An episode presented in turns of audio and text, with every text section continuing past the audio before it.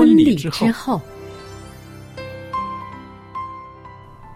爱情的下半场，爱情的下半场变幻莫测，充满挑战。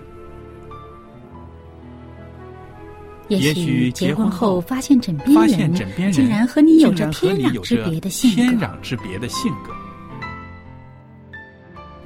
原来原来性格不合真的会有问题。嗨，到时再说吧。哦。婚姻充满了不可思议的惊叹和风险，难以理解的神秘和惊奇，独特的喜悦和哀伤。婚姻生活，此一时风平浪静，彼一时怒涛万丈。幸福的婚姻不是没有冲突的，而是而是有能力解决冲突。两个人总比一个人好，因为二人劳碌同得美好的果效。夫妻夫妻一起承受生命之恩的，爱到永远，爱到永远，爱到永远。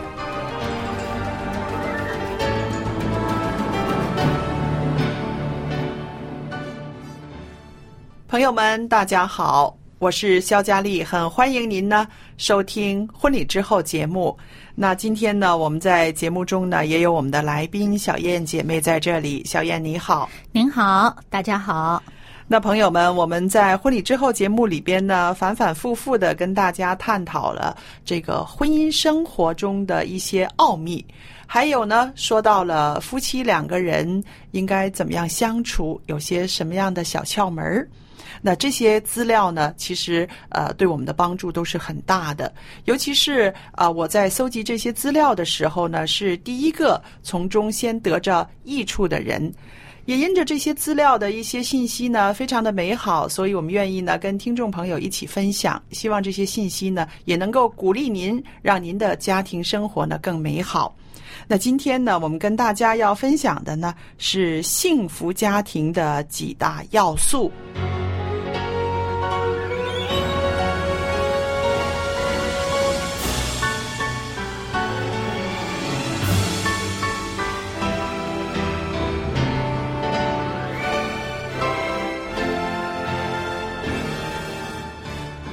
那小燕啊，说起幸福家庭这四个字，你先想到的是什么呢？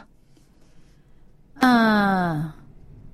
自己的这个呃夫妻关系啦，还有亲子关系啦，嗯，整个一家人的这个呃生活在一起的这种气氛呐，对，嗯，这个氛围呢，应该是最重要的了。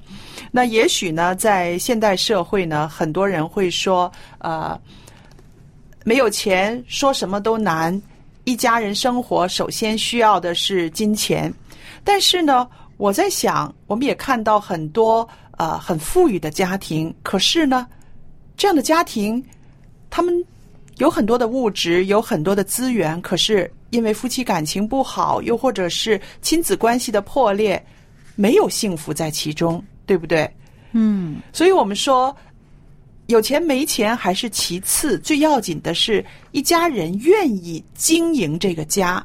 因为每个人付出心力去经营的时候呢，目标明确，那么离幸福就不远了。嗯，呃，的确是这样的，嗯。其实，大家做了父母的人呢，都会特别的体会到，呃，教养孩子是特别花心力的。对。呃，虽然你不去理会他，孩子也会一天天大，好像这个，啊，好像地里的土产，这个你不去耕耘，不去浇灌，它也有东西长出来。杂草也很多了，对吧？啊，可是你真的是想。让他有一个比较好的呃成果的话呢，花很多的心力，呃，真是劳心又劳力啊。嗯嗯呃，所以嗯，我就记得圣经里面有一句话呢，就讲到对小孩子的嗯。呃教养，嗯。呃，在箴言二十二章有这么一句说：“教养孩童，使他走当行的道，就是到老他也不偏离。”嗯嗯。呃，真是这样子的。做过父母的人呢，你会发现呢，你小的时候教孩子的东西啊，呃，就算他可能某一段时间他没有表现出来，嗯，但是这个内在的东西，它总是藏在里面。对，我们自己的成长，我们回想自己成长的经历哈，你到了几十岁的时候，还会想起来啊，我小的时候父母曾经说过什么，或者我爷爷奶奶在我小的时候说过什么东西，这个已经成了他一个基本的一个意念，一个潜意识里面东西，到时候就会冒出来的了。嗯啊，所以呢，呃，作为这个基督徒的家庭啊，呃，小孩子真的是从小你用一些正确的观念。圣经里面的真理去教导他们呢，他们呃，即使长大了以后，可能呃，由于他们自己的选择，可能某一段时间他还没有真正认识到这个信仰的重要，但是一段时间以后，他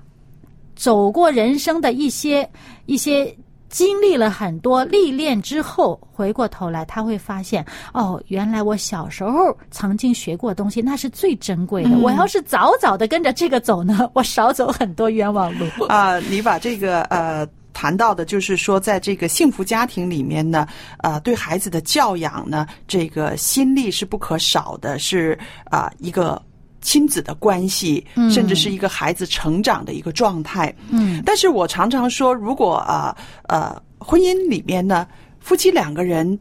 的步调不一致，或者是没有太好的协调的话呢，在教养孩子的时候呢，其实也会出现困难的。嗯，困难所以呢很大。，对，所以呢，我就觉得这个更大的一个前提呢，就是呃，夫妻两个人有一个很好的默契，有一个很好的这个沟通，嗯。然后呢，呃，借着他们之间的这种互动，然后再去啊、呃延伸到教养孩子那方面呢，那这个幸福家庭呢，就可以说是比较平衡的、完美的了，对吧？嗯，很多时候呢，小孩子啊，他不给你讲那么多的理论，嗯你的理论给他呢，他也没有那么快消化。对，所以呢，其实小孩子主要是从观察和模仿来的。嗯，那么我们父母啊、一个很好的身教，就是我们生活当中实行出来的东西，小孩子自然而然他就哎模仿来了，他就受熏陶，他就受影响，就接受来了。所以呢，呃，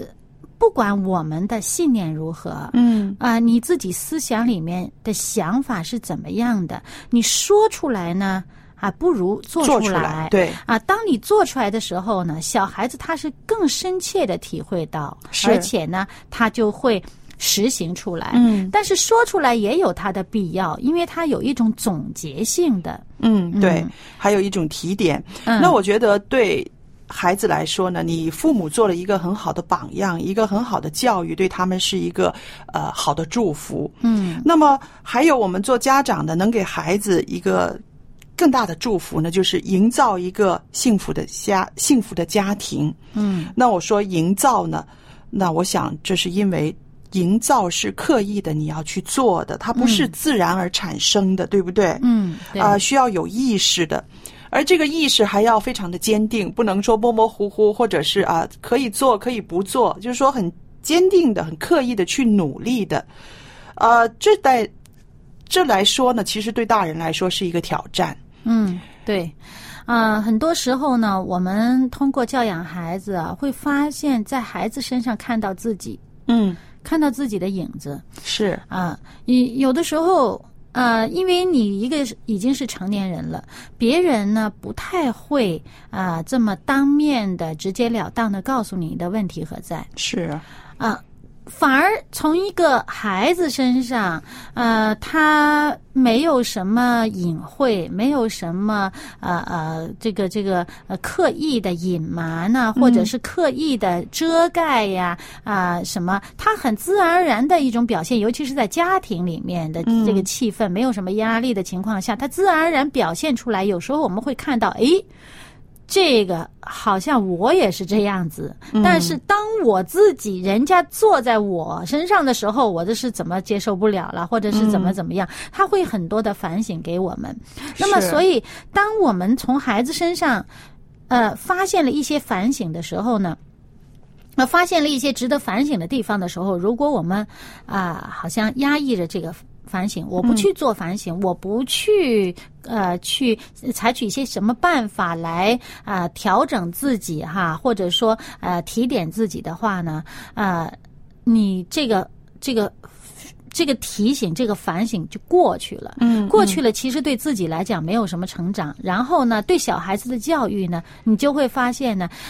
你在他身上。遇到的这个问题，你还会不断的还会再遇到，嗯，那解决不了，而且将来会带到他的成年，他成年以后的生活当中。好，我们我们不再讲孩子，因为呢，我想呢，也有许多家庭呢是没有小孩子的，对不对？没有小孩子的家庭呢，其实一样也需要营造一种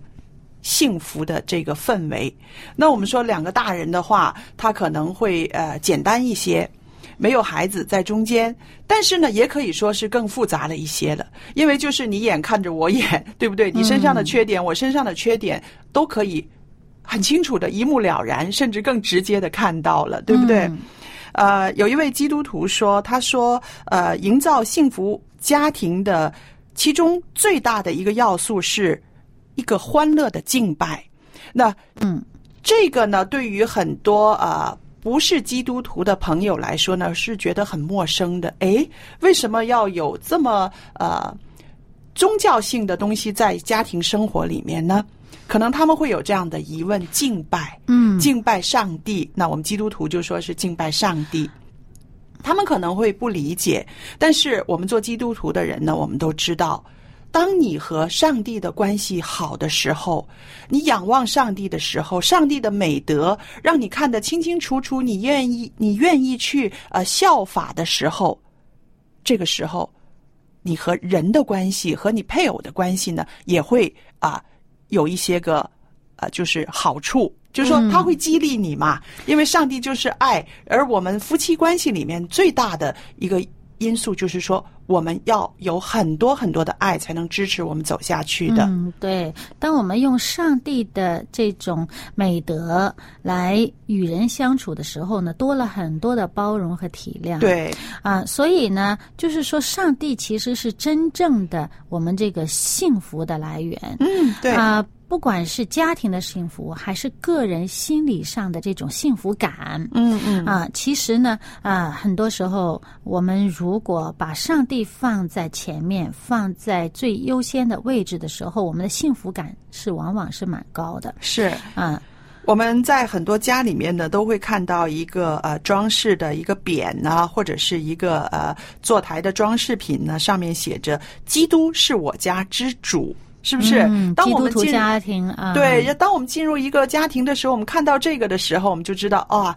呃，这家人是基督徒，而且他们的呃心智呢，很明显就是希望耶稣基督做他们的主，做他们家庭里面的守卫的，对不对？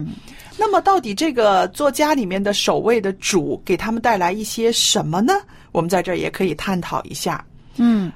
啊，其实有的时候哈，呃，你。见到这个人，我我们因为在这个呃香港这个地方也有很多人信上帝了哈，对，有的时候呢，这个人是不是基督徒，你可能一眼就看出来了，嗯。嗯，因为他那个样子哈，好像是不一样。啊，比较的呃人比较的开朗，比较比较看上去那个样子特别容易接纳别人那种那种状态。啊，所以。呃，其实你如果说这个家庭是不是真的，他以上帝为优先次序的时候，你看这个家庭的家庭成员，从他们的相貌上面，就从他们的态度、态度，我想面容的这种态度哈，从他们的面容的表现上面呢，就很容易看得出来，嗯，不是一个人的本身天生的样貌的美和丑，不是这个，嗯，他是那种呃那种啊嗯。感觉上从他的脸上看不到那种争斗啊，嗯。看不到那种啊呃愁苦啊啊、好像或者是很多的，如果一个人内在有很多的怨言，有很多的不满的时候，在他脸上看得出来。是。那么，如果你真的是一个家庭，他他以是他是真正的以上帝放在优先位置的时候呢，你从他的脸上会比较看到一种安宁，嗯一种平静。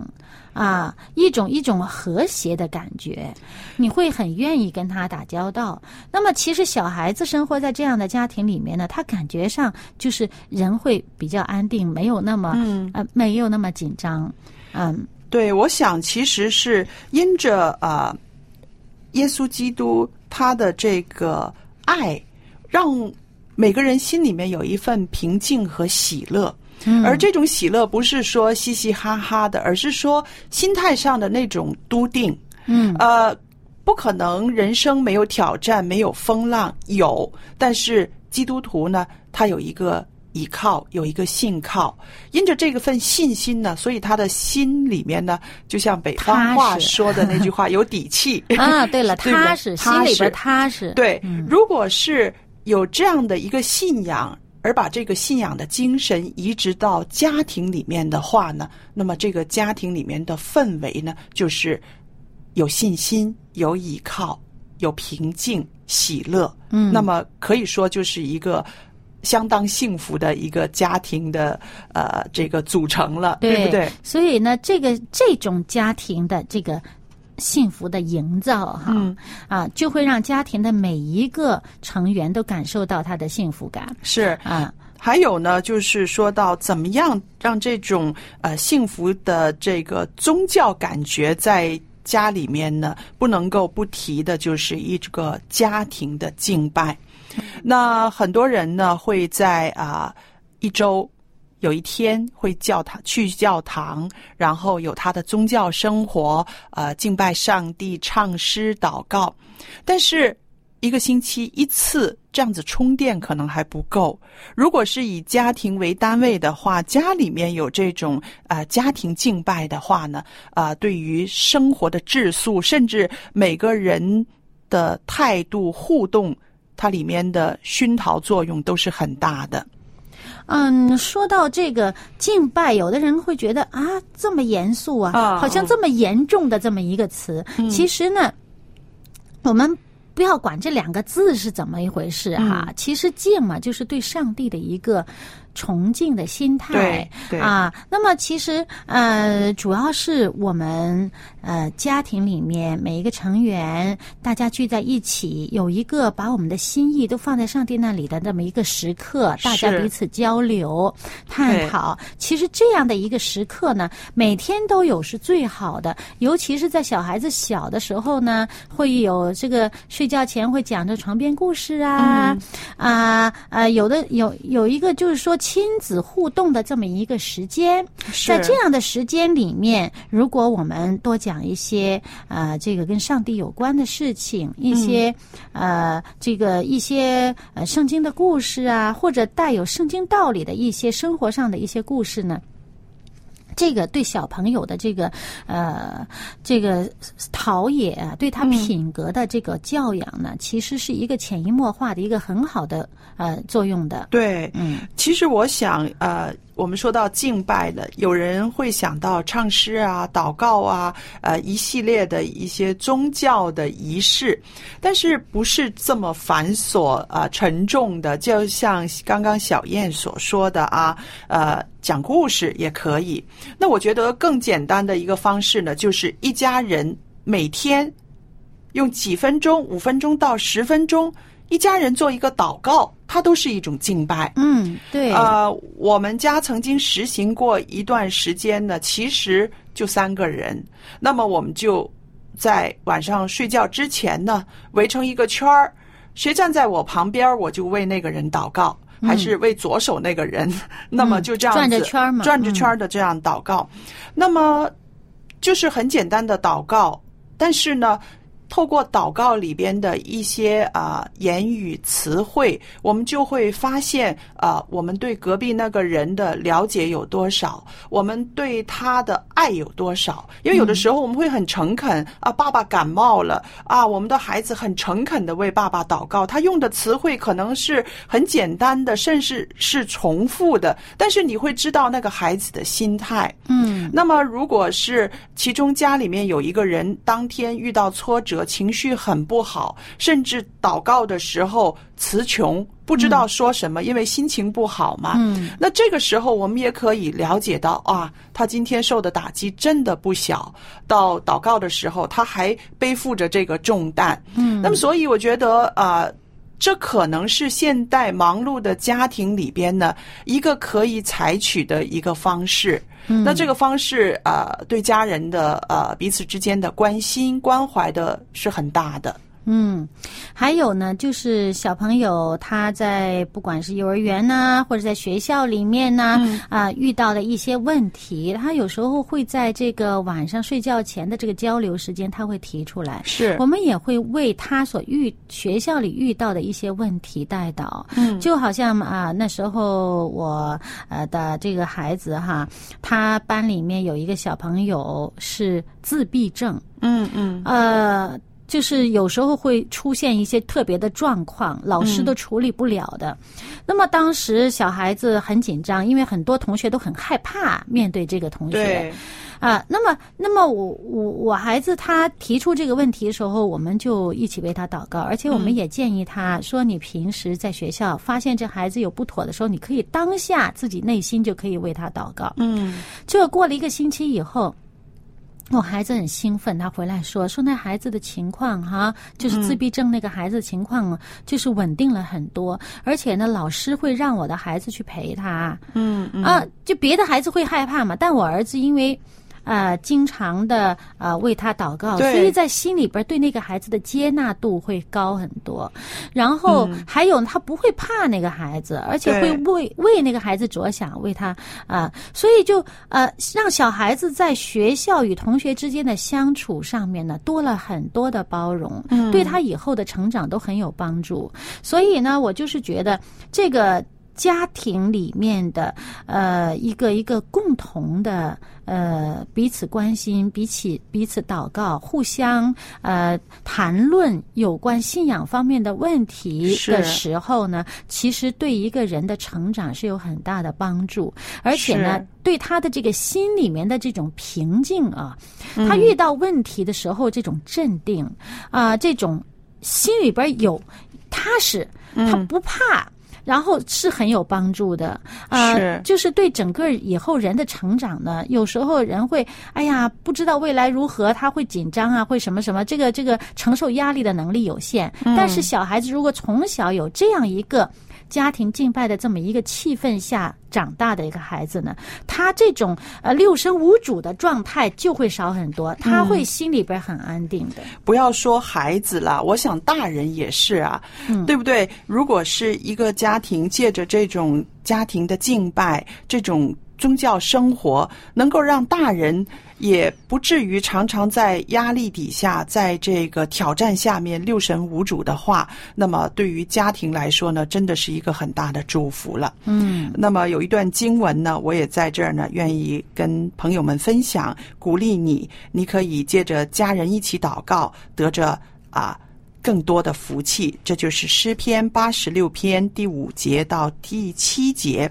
呃，诗人说：“主啊，你本为善良的。”乐意饶恕人，有丰盛的慈爱赐给凡求告你的人。耶和华啊，求你留心听我的祷告，垂听我恳求的声音。我在患难之日也要求告你，因为你必应允我。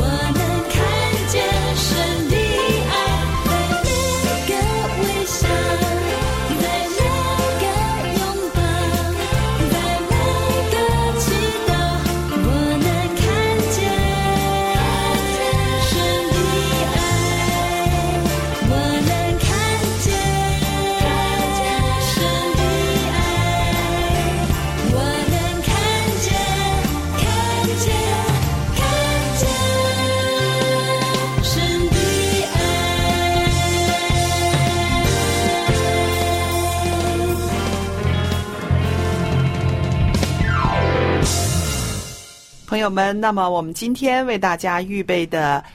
婚礼之后节目呢，到这儿时间又差不多了。很谢谢大家的收听，在这儿呢，佳丽也特别的邀请啊、听众朋友们有空的话写封信给我们啊、无论是电子信也好，或者是您寄来的手写信都好，那我们都是非常期待的，因为每一封来信呢，啊、我们都可以从中看到我们的听众朋友从我们的节目中有了一些什么样的改变，有了一些怎么样的感想，那这对于我们啊。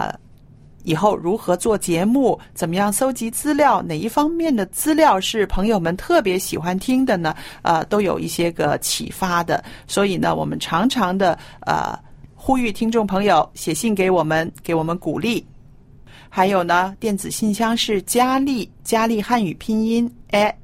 v o h c v o h c 点儿 c n 就可以收到您的电子信了。好了，今天的节目就播讲到这儿，谢谢大家的收听，愿上帝赐福与您，再见。再见。